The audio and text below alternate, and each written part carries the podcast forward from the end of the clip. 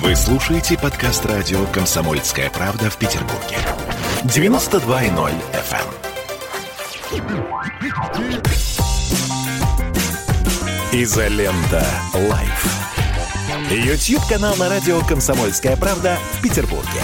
Петр Лидов, Тро Барбаросса, Гоблин и Александр Цыпкин о том, куда катится этот мир. Хочется поздороваться с вами, дорогие товарищи. Сегодня у нас суббота. Э, сегодня у нас много интересного. Сегодня у нас возвращение Дмитрия Юрьевича Пучкова из отпуска. Здравствуйте, Дмитрий Юрьевич. Здрасте. Отдохнувший, веселый, добрый гоблин. У Александра Евгеньевича позавчера была премьера. Об этом мы сегодня отдельно поговорим и э, порадуемся за него. Сегодняшний выпуск назвали «Разговор ни о чем». А, Действительно, давайте поговорим о достижениях. Мы давно не виделись, все соскучились. Дмитрий Юрьевич отдыхал, Александр Евгеньевич э, звездил. И... Александр Евгеньевич уже практически прокрался в школьную программу. Вот. Да, не могу не начать. Э, на наши... В связи, что мы старое поколение, и мы все-таки еще пока пользуемся таким приемом, как анекдоты. Заметьте, молодежь уже анекдоты не рассказывает, только мемы. И если ты в молодой аудитории сидел где-то, давайте анекдоты скажем, на тебя смотрят как на полного олдскула. В связи с возвращением Дмитрия Юрьевича из отпуска я хочу рассказать анекдот. Возвращается муж из отпуска. Да, возвращается. А там Дмитрий Юрьевич, да? Нет, значит, пост ГАИ, значит, проезжает Мерседес без номеров, гаишник его останавливает, подходит, ну, чувак дает ему 10 тысяч, говорит, слушай, брателло, можно я поеду? Ну, поехал, возвращаю вечером, то же самое. И так три недели. Утром десятка, вечером десятка. И этот пост вообще перестал работать. Просто они знают, что у них двадцатка приходит в любом случае. Вот. И тут, значит, раз, мужика нет. Неделю нет. 10 дней нет. Они просто в панике, они его работать разучились. И тут снова едет, они бегут к машине, он открывает, дает десятку. Мужик, а ты где был? Ну, в отпуске был, а что такое? Ну ладно, поезжай, уже. Говорит, вот, сука, на наши деньги в отпуск летал.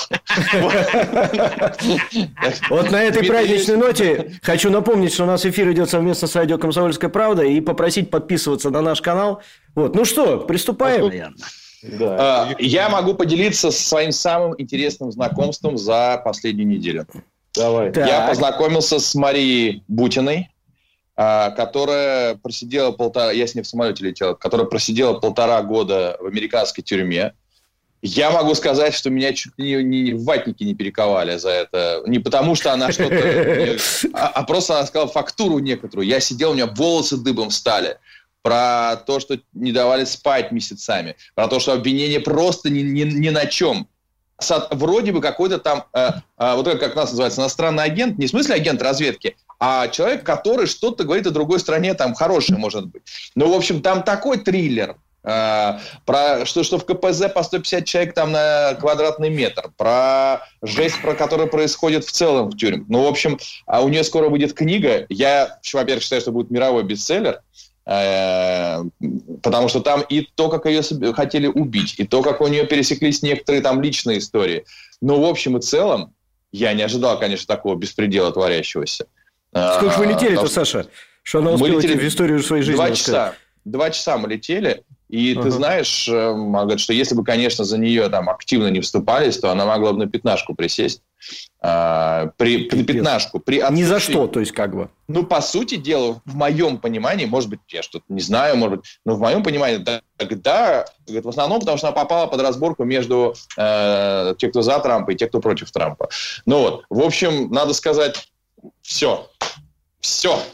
Я перековался. Нет, я, конечно, не перековался, основной либерал. Вот, но, тем не менее, э, этот сияющий храм начинает немножко там сиять по-другому. Вот, вот Слушай, ну я сказать. тебе, я тебе на это могу сказать интересную вещь.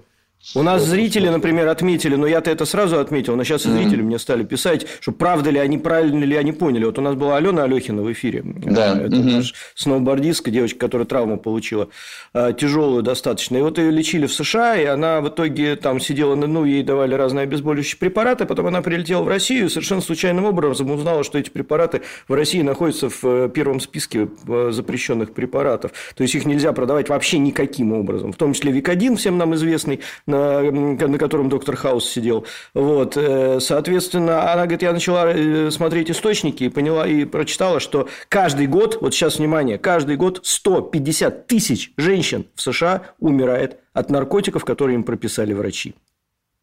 Это фактическая информация? Это официальная да. цифра. Понимаешь? И вот после, да. после этого у меня волосы встали дыбом, а, а потом я подумал, а вот почему они на ковид так сильно внимания не обращают? Потому что у них умерло там, ну, 220 у них умерло от ковида тысяч, а у них каждый год 150 тысяч только женщин умирает от наркоты, которые врачи им прописывают. Понимаешь? То есть, там все не так однозначно, скажем так. Ну все, переходим к программе. Товарищ. Подождите, давайте. смотрите, дайте я пару комментариев зачитаю. У нас посыпались вопросы. Никита Гречаников, 124 рубля. Не знаю, Дмитрий Юрьевич такое делает ли за 124 рубля, но тем не менее. Дмитрий Юрьевич, Дмитрий Юрьевич, поздравьте вас Гена из Железногорска. У него сегодня день рождения. Вас Гена из Железногорска. Поздравляю с днем рождения. Здоровья и всего хорошего. Все, Даже немедленно, немедленно вспомнился анекдот, как толка наклоняется к автомобилю, водитель спрашивает, почем минет? 50 баксов. А что так дорого? Ну, а ты сам бы за сколько сделал?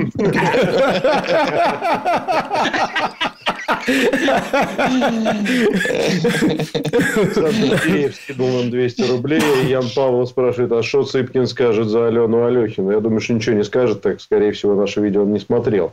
Человек да, той. Александр смотрел, такой доверчивый. В наших тюрьмах э, тоже все ни за что сидят. Дмитрий Юрьевич не даст соврать. Павел, друзья, во-первых, в Америке народу сидит больше всех на планете Земля. Их борьба с наркоманией вылилась в то, что там беспредельное количество народу сидит, и с точки зрения сидящих, естественно, ни за что. Особенно во многих штатах есть такая вещь, как третья судимость, ты садишься пожизненно без затей. Вот первый раз ты в полицейского плюнул, и тебя немножко арестовали. Второй раз ты что-то, я не знаю, там кого-то зарезал, а третий раз украл бублик. И вот с точки зрения человека его за украденный бублик посадили пожизненно. Ну, э, жизнь в тюрьмах везде не сахар. А учитывая тамошний расизм, это у нас, вы знаете, есть там воры в законе, блатные, мужики, опущенные, а там без затей все поделено по расам. Вот это черные, вот это белые. А вот тут вот мексиканцы. Там настолько суровая и жестокая резня идет, что а если ты никому не примкнешь, то будет совсем плохо. Есть, кстати, хороший фильм, называется «Шот-коллер» по-английски, по-нашему не помню как. Там этот э, Николай Костер-Вальдау. Прекрасный который, фильм, да. Брат, прекрасный. брат Хайми, который да. с мамой Леной сожительствовал в «Игре престолов». Отличный фильм про арийское братство. Посмотрите, он, он не mm просто про арийское братство, он как фильм очень хороший. Посмотрите, как там вообще дела обстоят. Очень сурово. Вот, да, Цыпкин да. повзрослел, пишет э, Слава Бика, спрашивает, когда будет Анна Ведута. А, Анна Ведут, мой адрес. В гробу я видел ваши эти повзрослел, понятно. Завтра же помолодею. Помолодею, Либера. Вот мне нравится, вот мне нравится, откуда люди берут вот эту наглость давать оценки. Вот я, конечно... И еще могу интересная э, новость. Впервые российский документальный фильм продан на Netflix. Впервые. А, угу. Нашего режиссера а, Ангелины Голиковой, она про кресты, про тюрьму кресты документальный полнометражный фильм про тюрьму Кресты. Такой, то, что я слышал, вполне объективный, с плюсами, с минусами. И э, с 1 января он будет на Netflix. Это про ту тюрьму Кресты, которой, как мы понимаем, да. уже не существует.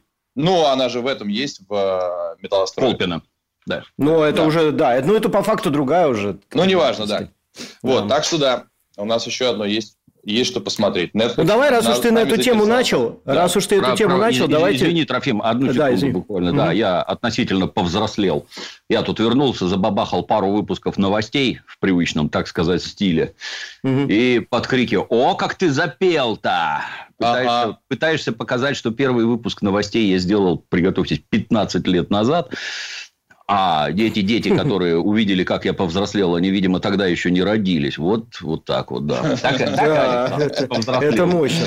Да. Вот, ну, давайте, раз уж мы про культуру-то заговорили, значит, позавчера у нас произошел в Гоголь-центре замечательный э, случай. Александр представил свою новую, вернее, не новую, а первую повесть первую повесть, не побоюсь этого слова. Да. да, это реально уже такой большой формат, который э, мы ждали, скрывать не буду, и ожидали, ну, думали, как же это будет у нас. Было это великолепно.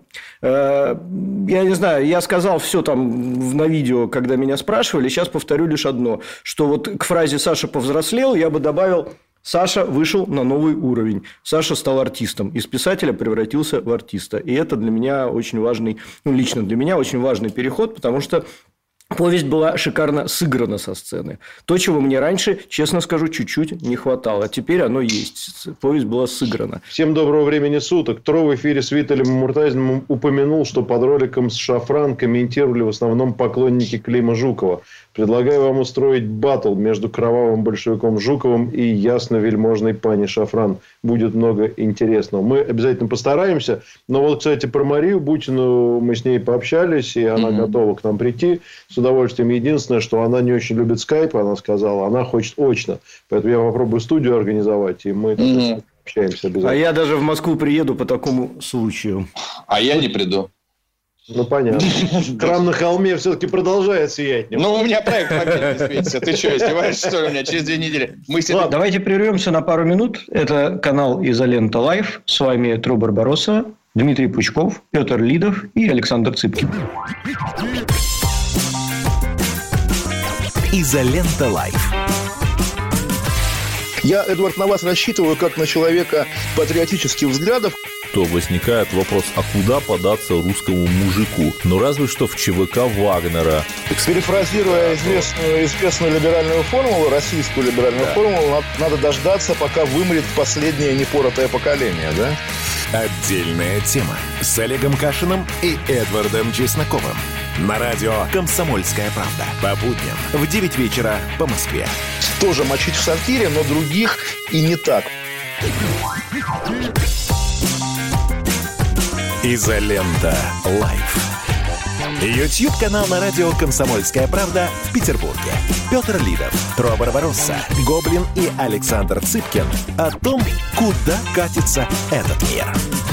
Э, мы вернулись в студию «Изолента Live». С вами все так же Петр Лидов, Тро Барбароса, Дмитрий Пучков и Александр Цыпкин. Давайте к делу, а то, да. слушайте, он опять еще тысячу. Хватит уже слать-то это все. Там, вернее, шлите, конечно. Мы, шлите, шлите, напомню, не слушайте напомню, Петра. мы отправляем все это на благотворительность тоже. Короче. Правда, не, не в фонды, но тоже при, при это самое, приличные места. Дмитрий Юрьевич, расскажи, как съездил.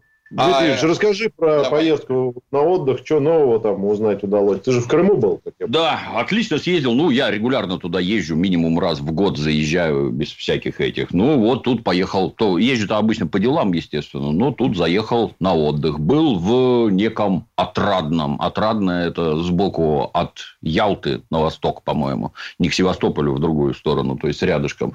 Ну, чудесное место, великолепные природы. Там пансионат какой-то Репарио, снял домик, ну, у нас там толпа народу, 6 человек было. Пять спален, хороший домик, благодать, в общем, все как надо. Ну, есть печальные аспекты, конечно, кормили как-то странно. Я, ты знаешь, как в советской армии, когда я узнал, что есть макароны первого сорта, это серые такие. Я всю жизнь ел белые, оказывается, они были высшего сорта, а тут вот первого сорта. То есть, кормежка какая-то, мягко говоря, странная, что утром в столовой, что вечером в местном ресторане, там, блин, туши свет. Я, я даже не подозревал, что за деньги вот так вот можно тебя накормить по-прежнему. Вот. Ну, оказалось, короче, что учреждение принадлежит украинцам. Ну, видимо, с тех пор, как это возврат произошел, то частная собственность осталась. Они, соответственно, денег там персоналу не платят, зарплаты там по 12 тысяч рублей, все деньги оттуда выметают, то есть, видимо, не видят никаких перспектив туда вкладываться и что-то там делать. Беседовал с народом, народ как-то, на мой взгляд, заметно сильно поделен вот ровно пополам. Половина, значит, непрерывно говорит, как было хорошо при Украине, а вторая половина говорит, что наплевать вообще на все. Самое главное, что мы теперь без Украины. Возмущение все, как я понимаю, это ну, вирус, пандемия, все закрыли, туристы не приехали, и все, так сказать, эти экономические проблемы встали уже в полный рост просто. Потому что вот при Украине был беспредел полный, делай что хочешь, никаких налогов платить не надо, ничего. А теперь получилось, что вот туристы понаехали, цены поднялись, а зарплаты как-то не увеличились. При этом они говорят, что то, что в сторону от Ялты к Севастополю, что там российские предприятия, что там зарплаты нормальные, и жить совершенно спокойно можно. А вот где Украина, там зарплат не платят, и народ страшно недоволен. Ну, при этом... Украина, в смысле, туда на север, что ли? Нет. Украина? Не, ну, к западу, к Севастополю. А. Вот. Что там пансионаты всякие, так сказать, под российской крышей. Вот. Ну и заметный момент, что типа задаешь вопрос, ну как тут у вас? И граждане сразу начинают говорить на два тона ниже. Ну, в целом там вот так, вот так. То есть как-то оно, видимо, уже среди них э, достигло какого-то нехорошего градуса, что вот что хорошо, а что плохо. Что делают? Ну, при этом вот видно, ну, дорога. Перво-наперво, конечно, дорога. Я, кстати, сначала хотел поехать на машине, но потом раздумал. Мы с родственником решили, что мы машину возьмем на прокат, и не взяли. И ездили все время на такси. Я только двумя руками крестился, что слава богу, что ничего не взяли. Там нигде не проехать, нигде не встать. Ну, то есть, доведенные до края россияне накупили машин. Машин там очень много, ездить невозможно. Недорогие, но очень много. Через мост поэтому я не проехал, но по дороге, которую вот эту трассу Таврида проложили, отличная трасса. Она, так сказать, как это, я, на мой взгляд, как все дороги, это же как, я не знаю, артерия, по которой жизнь потечет, наладится связь, все возить гораздо проще, приехал, уехал. Вот. Но только вот такие вещи заметные, которые глобальные. Внутри про еду нашел ровно один ресторан. Называется ресторан «Чайка» в городе Ялта, панорамный. И тот оказался из нашей гинзы. То есть, там вкусно, замечательно, хорошо. Очередь на улице стоит, чего я у нас, например, не вижу. У нас живых очередей в рестораны я не видел. Вот. Остальное как-то так скромно. Последний видел очередь, я это был Black Star Burger, но это был год. Да, наверное. точно. И точно. Макдональдс в 89 году. Искусственно Ну, тут это- сделано. Тут это надо понимать, что я, да? я, естественно, оборзевший там с, это, с нехорошими потребностями уже. Но в целом, что? Народ отдыхает, народ доволен, все счастливы. Море прекрасное, климат великолепный, солнце светит, красота. Отдыхаешь душой и сердцем. Еще поеду. Вот. Море чистое? прекрасно. Да, отличное вообще. А медузы, Дмитрий Юрьевич, медузы, вот это вот один, воспоминание один раз детства. Медуза, да, пристроилась к моей Это вы женщине. не про, про- про сайт теперь «Медуза» или про другое? Пока нет. Александр услышал знакомые слова, а то все с надеждой. Медузами в Крыму называют девушек у легкого поведения. Да, читает. Да, конечно, только медузу и читают, и дождь. А, ну, еще замечательный момент, что там это э, телефония какая-то хитрая, то есть моего любимого оператора там нет. И, соответственно, походы в интернет я на 14 дней заехал и через телефон, ну, в поездках, экскурсиях там туда-сюда, я через телефон в интернет ходил. За 14 дней находил на 18 тысяч рублей. Будьте осторожны. Ну, у меня Для- через интернет. Слушай, для Дмитрия Юрьевича, знаешь ли, 18 тысяч, это он с утра кофе пьет. на Не, ну подожди, вот я когда, я, я когда в Италии Такие работал, я очень приятно, уезжал... что я уже два года как не работаю в Мегафоне. Да, да, да. на две- я на две недели уезжал в Италию, привозил где-то 15-18 тысяч рублей оттуда а, роуминга. Давайте я вброшу. Давай. Брошу. А, С Крымом все понятно, в общем, Крым Дмитрия Юрьевича. Вот. А, Хотя то, что ты сказал 50 на 50, это нехорошая тенденция, конечно, надо сказать. И что с этим будет дальше, не очень понятно. А что вы скажете за ребрендинг Сбербанка? Это тема, которая... Ну давайте. Давай, да, жгите. Мне просто- я уже с Ильдаром обсуждал этот вопрос. Ну вот. Да, ну, давайте сначала обывательски. Нравится, не нравится, потому что все это сейчас обсуждают. Правильно сделано, неправильно. Вот ваше, ваше к этому отношение. Лично я без понятия. Я там деньги не держу, поэтому не знаю. С интересом посмотрел куски, где главный начальник изображал этого, как его, Стива Джобса. Как-то Мгм. не, не очень смешно. Мне не понравилось. Я такое не люблю. Это все не по-русски, это все не по-нашему и не заходит. Нет бы сели нормально, накрыли Да. поляну. Да. Да. А где, а где ты держишь деньги, мне просто интересно. В другом банке. А в каком? Но мне за него деньги не платят, я не буду говорить. А, Хапуалим. Тель-Авив. Вот там И, деньги. Саня, тебе, тебе-то как? Понравилось, нет? Слушай, до тех пор, пока мне мой э, друг, который работает в Сбере, не объяснил, в чем сыр-бор, я считал, что это это странная идея, зачем у Сбербанка отрезать банк и э, на, это, на этом выстраиваться портом. это как раз понятно, Саша, извини. Я тебя... Оказалось, что зонтичное, что у них теперь есть Сбер, там, не знаю, Сбердоставка, Сберразборка. Причем она же довольно давно была уже. Ну, вот, всех да, стоит эта тогда штука. это, наверное, имеет какой-то смысл. Вот. Но мне, как э, именно как пиарщикам было, было интересно смотреть, конечно, дичайший хайп, который на этом сейчас развился. А, от сокращения всех остальных названий. Вот, у меня была идея там отрезать от Цыпкина Кин и сделать же просто Цып, понимаешь, вот с этим. С, с... Зонтичный ясно, бренд. Зонтичный бренд, да. Ясно, что это с этой точки зрения сработало, но каждый раз... И сегодня, вы знаете, вышла новость, да, про, по-моему, 400 миллиардов, которые Сбер хочет э, на дивиденды поставить. Вот, я могу ошибаться с суммой. Ну, то, что я в новостях прочел, может быть, это ошибка или наброс, неважно. Вот. Но ты всегда начинаешь думать, господи, это ж какие... Это же теперь, понимаете, по всем за филиалам Сбербанка, ну, по, по нашим, по сберкассам, скажем так, нужно будет переделать mm-hmm. все. То есть переделать огромное количество э, наружной рекламы, огромное количество офисов и так далее. И ты думаешь, а адекватно ли с точки зрения бизнеса, не, я про другое, вот так трата на такие перемены. Петр, как ты думаешь? Понимаешь, мы с тобой переживали, да, переживали. Вполне, переживали вполне адекватно. Я не знаю, ты, ты уже еще, по-моему, ты уже не работал. Когда Мегафон, помнишь, конечно. Ребрендинг мегафона, да. что все считалось. Нет, это, это большая история, конечно, но она для, в масштабах Сбербанка это ни о чем. Во-первых, ну, с точки зрения дизайна, вот э, многие ошибочно считают, что вот эти там какие-то 300 миллионов долларов это на, на редизайн. Конечно, нет. Это, нет. это, это, это какой-то аналитик посчитал, что столько будет переделать все. Значит, тут надо понимать, что. Ну, во-первых, это все делается не за один день. То есть, угу. часть э, новых отделений обновляется постепенно. То есть, это все там в течение года будет сделано, скорее всего. Что-то обновляется как бы в обычном порядке. Например, та же реклама она все равно снимается, там переделывается и так далее. То есть это постепенный процесс. Это для Сбербанка с его масштабами. Это очень небольшие деньги. Сбербанк самая, э, с точки зрения денег, крупная корпорация в России. У них денег столько, что девать им просто их некуда.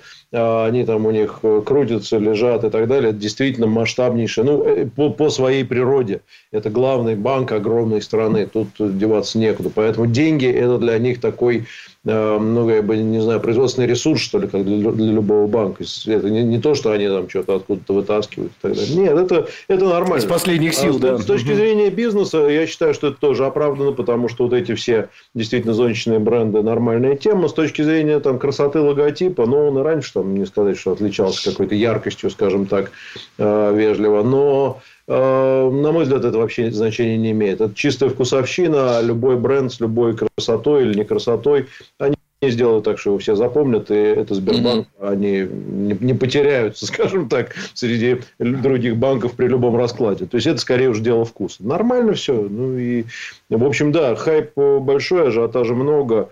Но, на мой взгляд, это обычный бизнес-процесс. Э, ну, в общем, вот так. Презентацию я не смотрел, к сожалению, не было времени, поэтому ничего не сказать не могу. Не могу. Видел только там Асмус Боярского как бы, в каких-то фотографиях. Ну, не знаю, это скорее на потребителей направлено, чем это не, не бизнес-презентация явно. Давайте прервемся на пару минут. Это канал Изолента Live. С вами Тру Барбароса, Петр Лидов и Александр Цыпкин.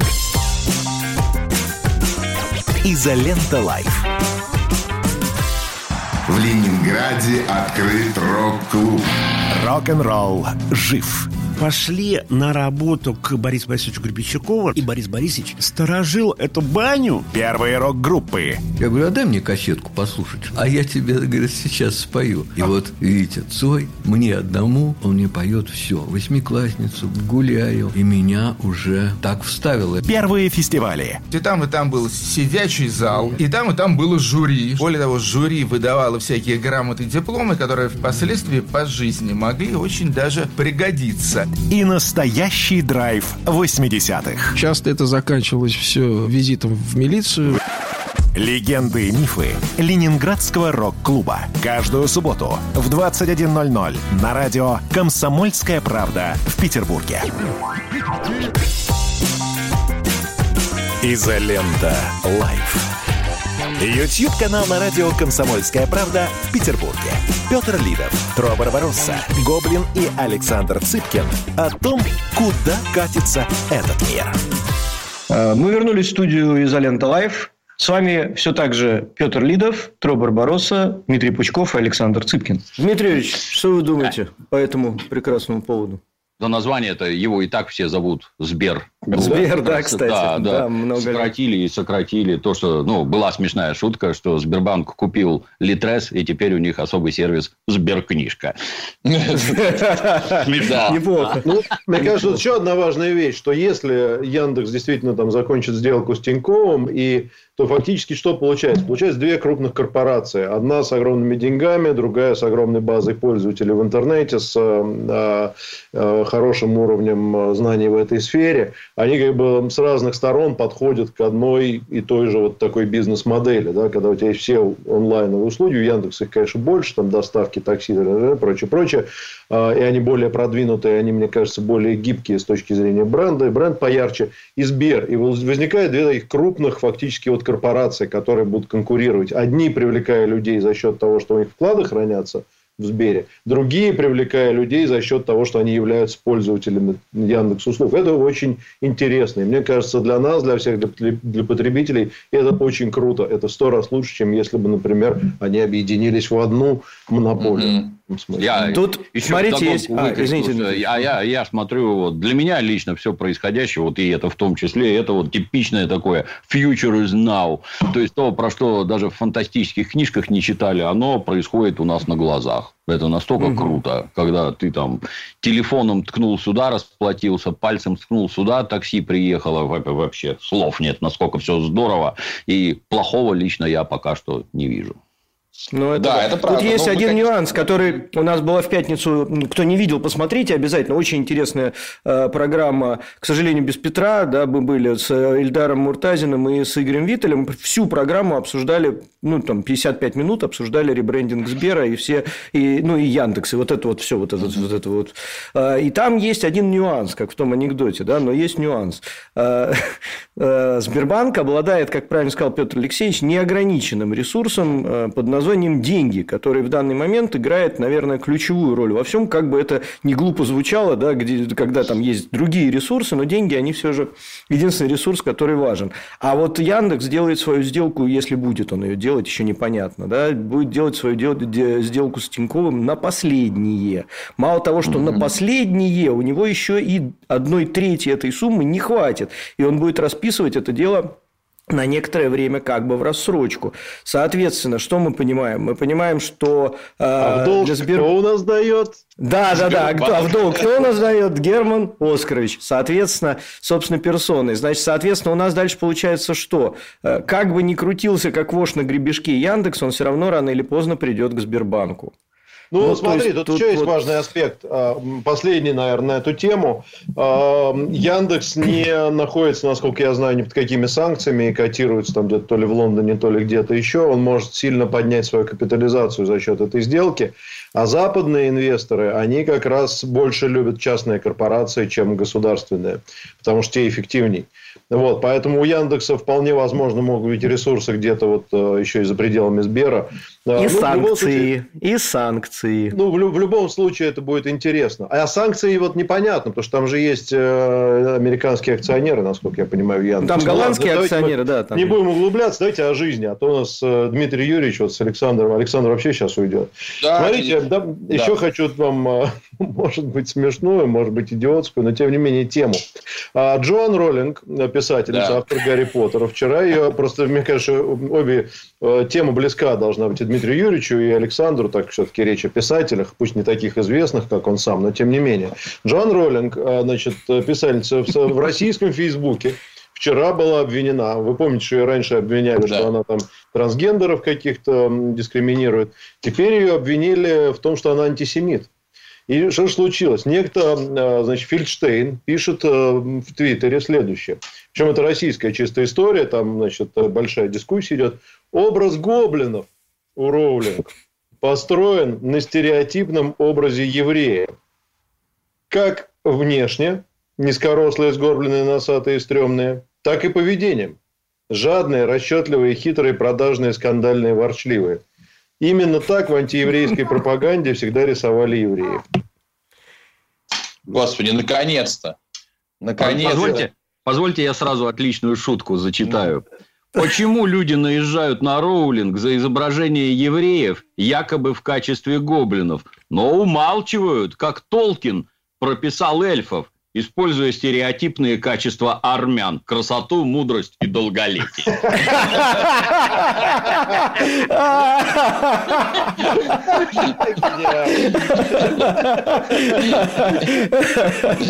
Это великолепно.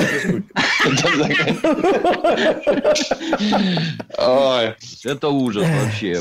И то, и другое, вот это даже не охота на ведьму, это уже, как там, первый раз трагедия, второй раз да. фарс, это уже даже не фарс, это, это какая-то... Это уже третий пошло что-то. Это дичайший вообще, конечно, театр абсурда, но, к сожалению, этот театр абсурда для той же самой Роллинг имеет вполне себе а, серьезные последствия. Если, очевидно, обвинение в антисемитизме в российском Фейсбуке, в общем-то, до нее даже не дойдет, вот.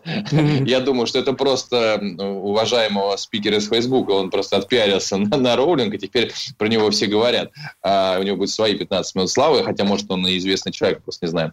Вот. А за ситуацию с трансгендерами она потеряла, во-первых, насколько я понимаю, большое количество денег. Ее чуть ли не хотят убрать из титров фильмов. Ну, то есть а, а кто там трансгендер, Саш, напомни, я просто не в курсе этой истории. Нет, нет, нет, она высказала... Слушай, я цитату не помню, но из этой цитаты... А, то есть она что-то ляпнула, да? Она, да, причем не что-то такое... персонаж есть, который такой неправильный. Не-не, она сказала про женщин, а, людей с месячными. Она как-то назвала. Да, я так и не понял, из-за чего все весь... сказал, что люди с месячными, их вроде как-то раньше называли там жаншины, да. жиншины, женщины. Вот так пошутила.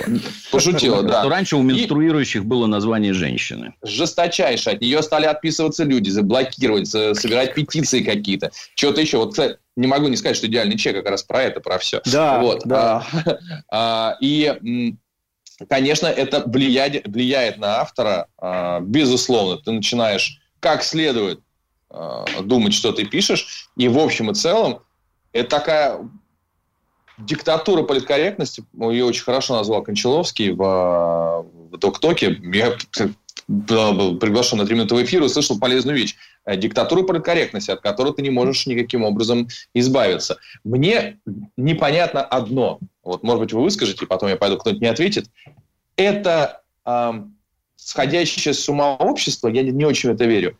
Это некий путь цивилизации, э, или это политическая игра, которая для чего-то выгодно или что-то создается. Я не могу понять, зачем это все в Америке. Ну давай. Саш, вот э, э, ты же все отлично понимаешь. Это бизнес. С огромной капитализацией. Это не имеет к идеологии никакого отношения. Это бабки, бабки, бабки и бабки. И, кстати, в твоей повести об этом тоже да, все это... замечательно совершенно сказано. Ну, я это как фантасмагорию. Ты, ты считаешь, что э, Роллинг замочили из-за денег просто? Смотри, великолепный способ шантажа. Смотри, что дальше да. будет. Ее, ее ставят вот на это вот, ну, на перо, вот на это, она начинает дергаться, с нее начинают выдаивать кучу денег. Это будут какие-то фонды, это будет помощь евреям, помощь трансгендерам, помощь кому угодно. Да? Это будет что-то такое, что потом капитализирует тех, кто а его чё... шантажирует таким образом. Можно нам не помогать? Мы сами... Ну, я про гоблинов сейчас да. просто шла речь, а, что да, вот да. этот образ евреев она прописала. Сейчас же ведь за это пытаются все записаться, зацепиться, понимаешь? А давайте еще за что-нибудь зацепимся. А вот теперь ногти нельзя будет красить, там еще что-то. А вот сейчас Маша Шварц замечательный комментарий дала, сделала нам за 100 рублей, так и не могу молчать. Видимо, каждый видит, что хочет. Я в Гарри Поттере, я в Гарри Поттере увидела умную еврейскую девочку Гермиону. Понимаешь, кто-то увидел, кто-то увидел гоблинов, а кто-то увидел Гермиону. Молодец, Маша, молодец.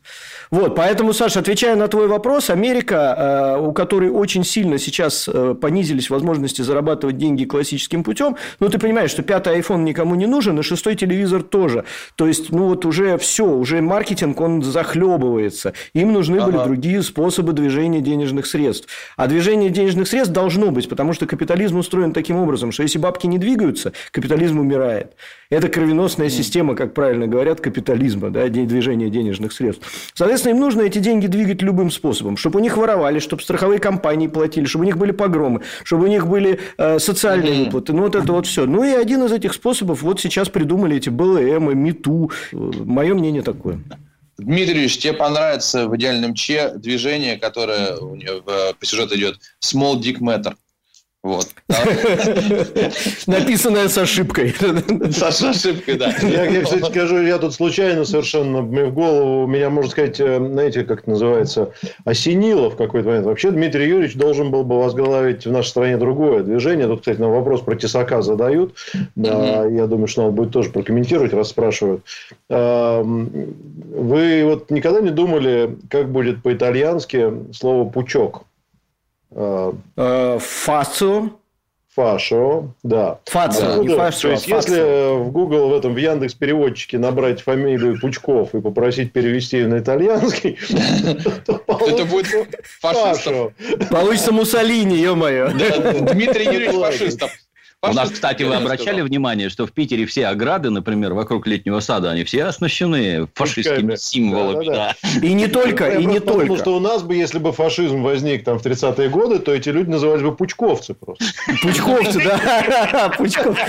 Давайте прервемся на пару минут. Это канал Изолента Live. С вами Тру Барбароса, Петр Лидов и Александр Цыпкин. Изолента Live.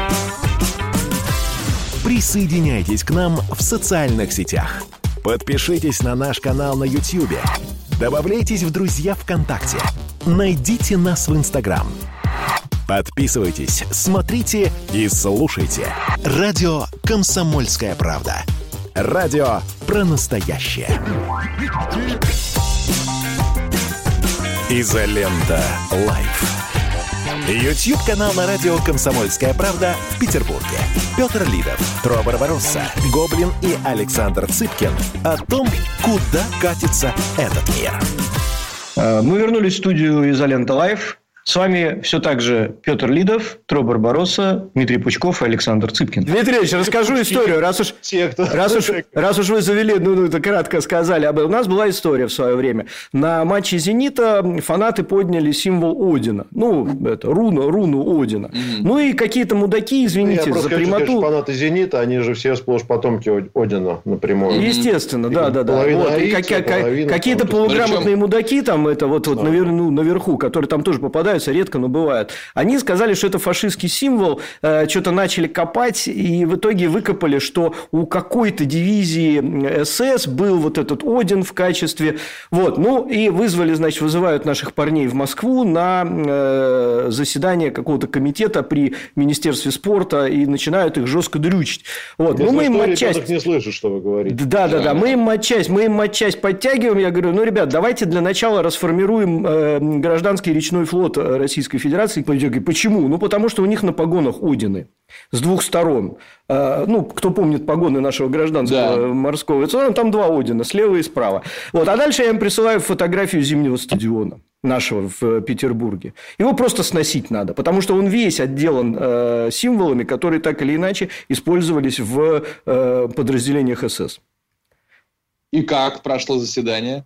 Ну, те завалили, потому что, ну, а что скажешь-то? Сносить зимний стадион или говорить, а это другое? Другое? Ну, тогда еще такой фразы не было, хотя можно было и так сказать. Но по факту, если по Ленинграду, по Петербургу пройтись, то мы увидим такое количество символов, которые использовались в нацистской символике, которые просто, ну, это страшно сказать. То- Потому Ну что что, это все... вопрос, может быть, Да. Михаил Да. Ильич, 149 Потому что мне идти через три минуты, да. Мгм. Да, прокомментирую, кстати, от тебя интересно было Да. услышать. В России власть, власть яростно борется с правыми движениями. Тесака пытали и убили. Партию русских нельзя зарегать. Да, партию русских. Ну, зарегистрировать. Что думаешь про Тесака? А, ну, А. наверное, не про то, что его пытали и убили, а вообще как явление героя. Если его герой, пытали и убили, то это плохо, независимо от его преступлений, безусловно, потому что он должен быть защищен законом, так же, как все остальные. Вот. А, Но то, что я слышал про него, он один из родоначальников охоты, я могу, опять же, то, что я читал, родоначальников охоты на сказать, незаконной охоты на гомосексуалистов, на педофилов и так далее, так далее, так далее, государство никому не должно отдавать монополию на насилие. Никому. И любой, кто пытается влезть, будет он охотиться на чиновников, будет он охотиться на ОМОНовцев, будет он охотиться на педофилов, на преступников э, или на, на честных граждан, любой человек, который попытается взять на себя функцию государства а, по насилию, должен быть немедленно отправлен в тюрьму и а, осуществлять свои функции там. Это моя, а, мое, мое убеждение. Неважно, на кого он находится. В равной степени нужно жестоко сажать за объявление о адресах ОМОНовцев, которые винтят кого-то, и людей, которые вот адреса педофилов. В равной степени должны идти в тюрьму. Дмитрий Юрьевич. Вот. Такая, про, про что вопрос? Пытали его Про... и убили? Нет, нет, не про это, не про это вопрос. Про, про Тесака. Ну, я не знаю, Ну, сам это персонаж, ну что, ну, если нацист, то однозначно дурачок. То есть, это безмозглый абсолютно персонаж. Всей этой ловлей, в кавычках, ловлей педофилов, они там ВКонтакте, значит, там якобы дети вступали в беседы с какими-то якобы педофилами, а потом с ними договаривались о встрече, он приходил на встречу там со стаканчиком мочи, поскольку он ранее судимый, то он в этого предполагаемого педофила плескал мочой и бил его по лбу резиновым членом. Таким образом, ломая ему жизнь. Это, знаете, вот в кругах, к которым мы имеем честь принадлежать, шучу, это да, это страшнейшее оскорбление. Для окружающих граждан то, что в тебя плеснули мочой и стукнули резиновым членом по лбу, это о чем вообще? Ты что сделал? Вот ты этого, якобы, возможно, это был педофил. Вот ты его выдернул, ты его спугнул. А может, его разрабатывали. Откуда ты знаешь? Кто ты такой, что ты вообще туда лезешь? Кто ты такой? Что это за какие-то там потуги вершить справедливость? Ну, давайте тогда вот всем подъездом соберемся, и у нас там шумный сосед. Давайте всем подъездом соберемся, линчуем его и повесим. Зачем нам для этого государство? Это же возле нас происходит. Мы же сами можем решить этот вопрос. То есть, это бред сумасшедшего какой-то. Ну, далее вот его там этапировали на некие следственные действия. Дети, они вообще не понимают, что происходит. В любой, так сказать, этой, в местах лишения свободы, например, работает оперчасть. Эта самая оперчасть занимается раскрытием преступлений, ранее совершенных на свободе. Может быть, он сам что-то сказал. Может быть, его друзья и подельники, которые сидят в других местах, что-то про него рассказали.